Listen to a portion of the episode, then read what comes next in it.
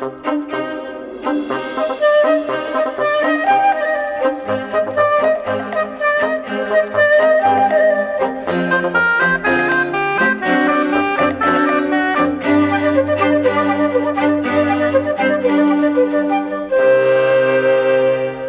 à mesma espécie os seres que se cruzam e deixam descendência fértil. Ora, é quase impossível saber no passado que espécies se cruzaram desta forma.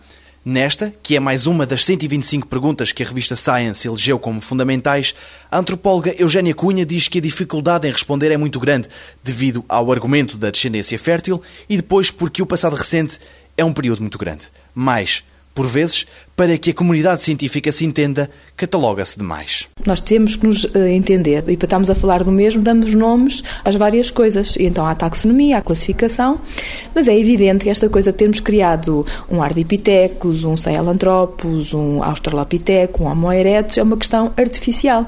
Muitos deles, certamente, seriam da mesma espécie, nunca teremos a maneira de saber se efetivamente eles eram espécies diferentes ou eram da mesma espécie. Isto, obviamente, sem pôr em causa os critérios que são utilizados em paleontologia humana para identificar a espécie. Outra parte, o ADN mitocondrial e no futuro muito próximo, provavelmente o ADN nuclear, virá a dar uma resposta muito importante sobre esta questão se eram espécies diferentes ou a mesma espécie, como por exemplo o Neandertal, que tem vindo a provar que parece ser outra espécie. No passado recente, quem viveu, viveu o Homo sapiens sapiens, há 200 mil anos, viveu o homem neandertal, viveu o Homo heidelbergensis, viveu provavelmente o Homo erectus, já vou para aí em quatro. E o Homem das Flores, que é o grande acontecimento científico de 2004, continua em aberto e não sabe se é outra espécie ou não. Sempre houve uma grande diversidade. Aparentemente, a anomalia é agora. Desde há cerca de 27 mil anos estamos sós. Porquê?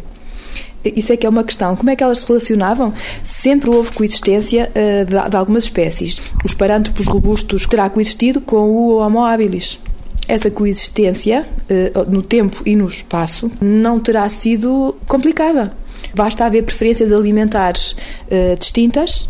numa época muito mais recente, os neandertais e os homens modernos, que é uma das grandes questões da evolução humana, eles coexistiram ou não, devem ter coexistido. Uh, no tempo, certamente que sim. No espaço, uh, é relativo. Não quer dizer que tenha sido o mesmo espaço, mas acredito que se cruzaram e que, se se relacionavam, uh, relacionavam-se certamente com a curiosidade natural com que hoje, quando nós vimos alguém que é diferente, vamos olhar e vamos tentar investigar.